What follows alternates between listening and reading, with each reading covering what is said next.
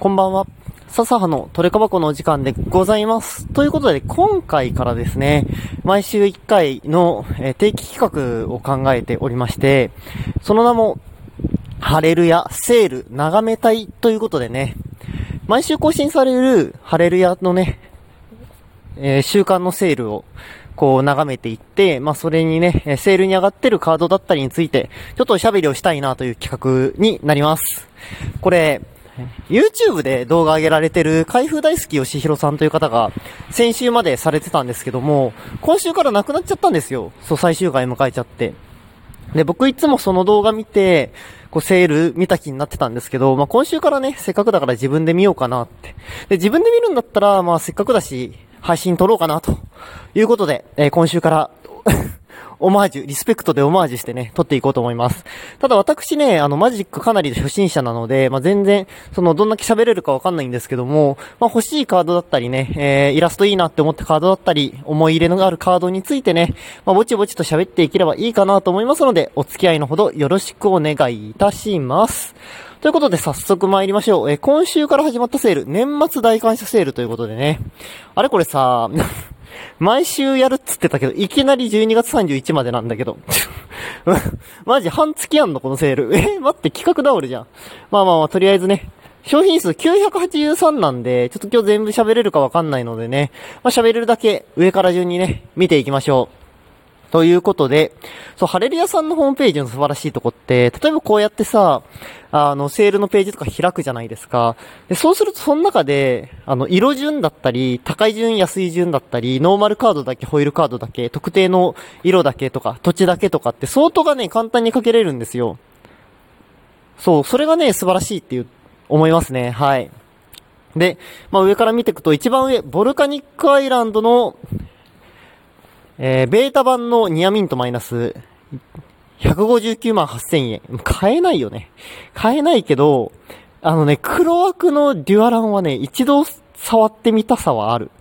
なんだろうな、なんか、この、昔安かったとかっていうの関係なく、もう、今、本当に今マジックをね、始めたての私にとっては、もう、永遠の憧れなんだよね、デュアランって。で、しかもその黒枠ってなったら、もう、すごいんだよ。なんかショップでさ、ハレルヤでそれこそ、あの、発売されてる、あの、売りに出てるの見たことあるんだけど、なんかね、やっぱ憧れの存在っていうのもあって、重厚感が違ったね。いや、あれはね、一度触りて、一度手に取ってみたいとね、思わせる一品。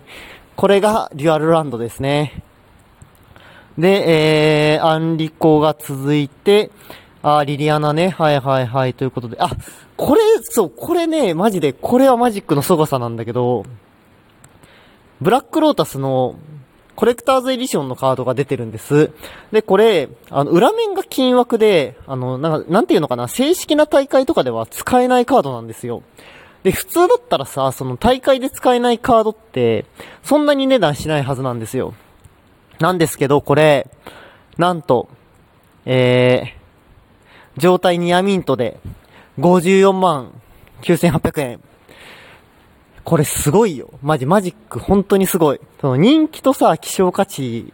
とブラックロータスっていうブランドだけで、54万の値段がつくってね、本当にすごいと思うんですよ。いや、もちろんね、他のカードゲームでも昔のカードなんてさ、言うてその、実際試合では使わないじゃないですか。でも高いカードあるんですけど、やっぱりこの完全に使えないカードで、まあ、完全にというかそう、まあ、使えないカードでこの値段っていうのはね、やっぱり、マジックすげえなって、はい、思いますね。でもこういうところがマジックの、あの、好きなところというか、あの、なんていうのかな。ずっと続けてやって、いきたいなって思わせるとこでもあるのでね。はい、そんな感じで、えー、引き続き見ていって、うわなんかあれだね、カード以外も今回セール結構出てますね。あ、出た、セラの聖域ね。これね、僕持ってるんですけど、すごくね、いいイラストなんですよね。僕あんまりさ、白のカードって、そんなに好きなカードがないんですけれども、このカードについては、実際手にも取ってみてね、ああ、なんか良かったなと思いましたね、入手して。あの、効果とか全然知らなかったし、なんていうのかな。その実際にレガシーとか、あとは、統率車線僕やらないんで、多分使うことはないんですけど、やっぱセラのさ、セラっていうものがもう、マジックではもうすごい僕の中では好きなね、天使だし、それの、に関する、まつわるね、カードでイラストもね、おしゃれだからね、これはね、手に取ってよかったなって、はい、思ってます。でも2万6000円でさ、在庫、あれだね、在庫11で週間販売数8だから結構売れてますね。で、えー、続きましてですが、えー、わ、いろいろあんな。魂の洞窟とかもセールになってる。セールになってても高えんだよ。買えなね、あ、え売り切れとる時の螺旋。そう、時の螺旋っていうカードね、これぶ、むちゃくちゃ好きなんですよ。これいつか買いたいと思ってて、タイムスパイラル。そう、でもね、1万何千円でさ、高くて買えないんですよ。だけど、もうこれね、憧れのカードの一つなの。もう時、タイムスパイラルは、本当に欲しいと思ってて、で、セールじゃん !12,800 円で週間販売数27で売り切れてんだけど、マジかじゃ、これ店探しに行くか。なんかさ、これ再録禁止カードって言って、もう二度と、二度と収録されないですよっていうカードなんですよ。だから、もう今さ、世に出てるものしか存在しないわけよ。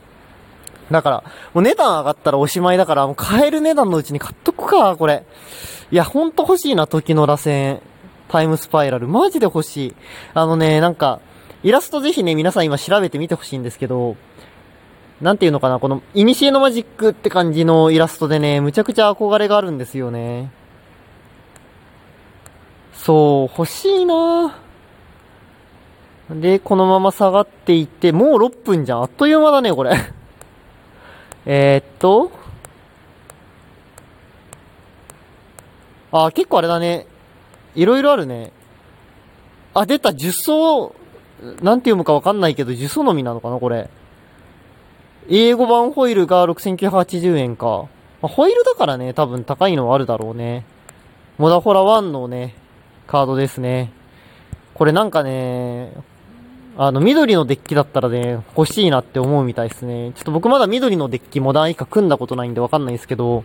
これとタルモゴイフはね、ちょっと欲しいなって思ってます。その辺が揃えれたら緑も組みたいんですよね。で、えっ、ー、と、ずっと下がっていきまして、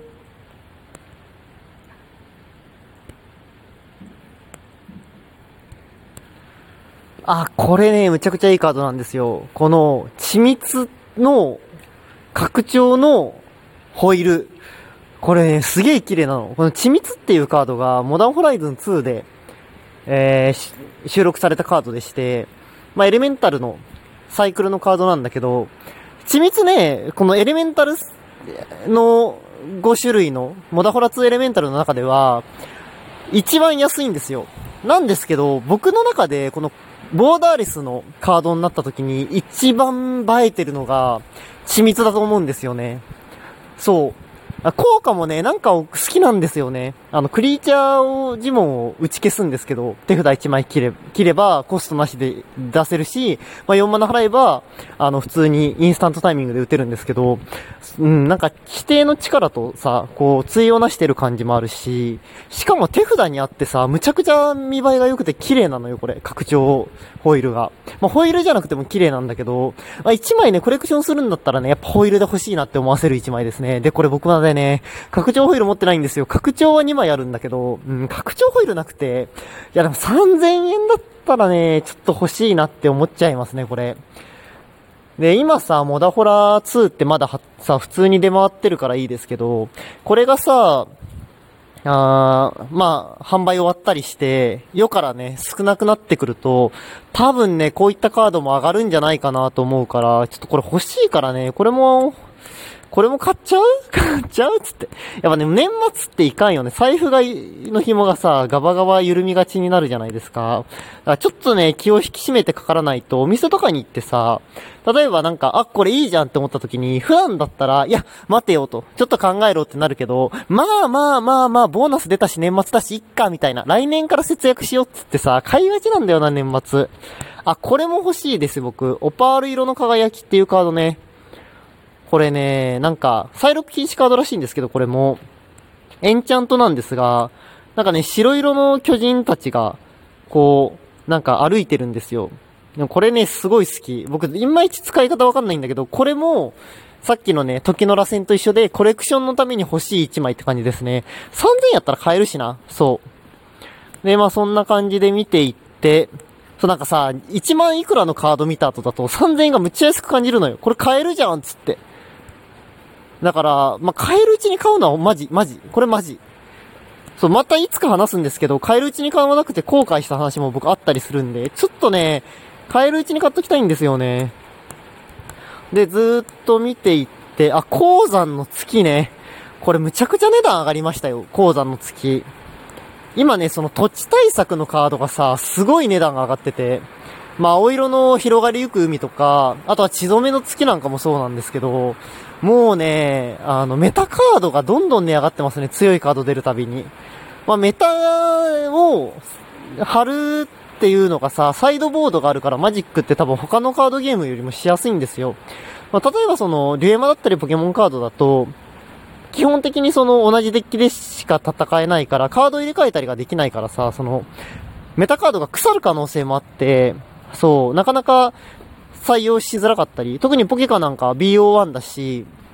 ね、一戦で終わっちゃうし、もう自分の動きを押しつけた方が強いから、うんよっぽど環境がね、あのデッキで同じようなカードが使われない限りメタカードってあまりなんだけど、マジックはね、サイドボードに刺しときゃいいから、やっぱその辺が面白みかなって思いますね。だからこそメタカードが輝くというか、うん、やっぱいいですよね、そういうの。あ、やばい、もう12分になるのでね、え今週はこの辺にしようと思います。来週はまた違うね、セールに上がったり違うカードをね、喋っていこうかなと思うので、ぜひぜひ、えー、来週も一緒にセール皆さんと見たいなと思います。ぜひぜひね、お聞きください。というわけで、え、笹葉でございました。また明日お会いしましょう。バイバイ。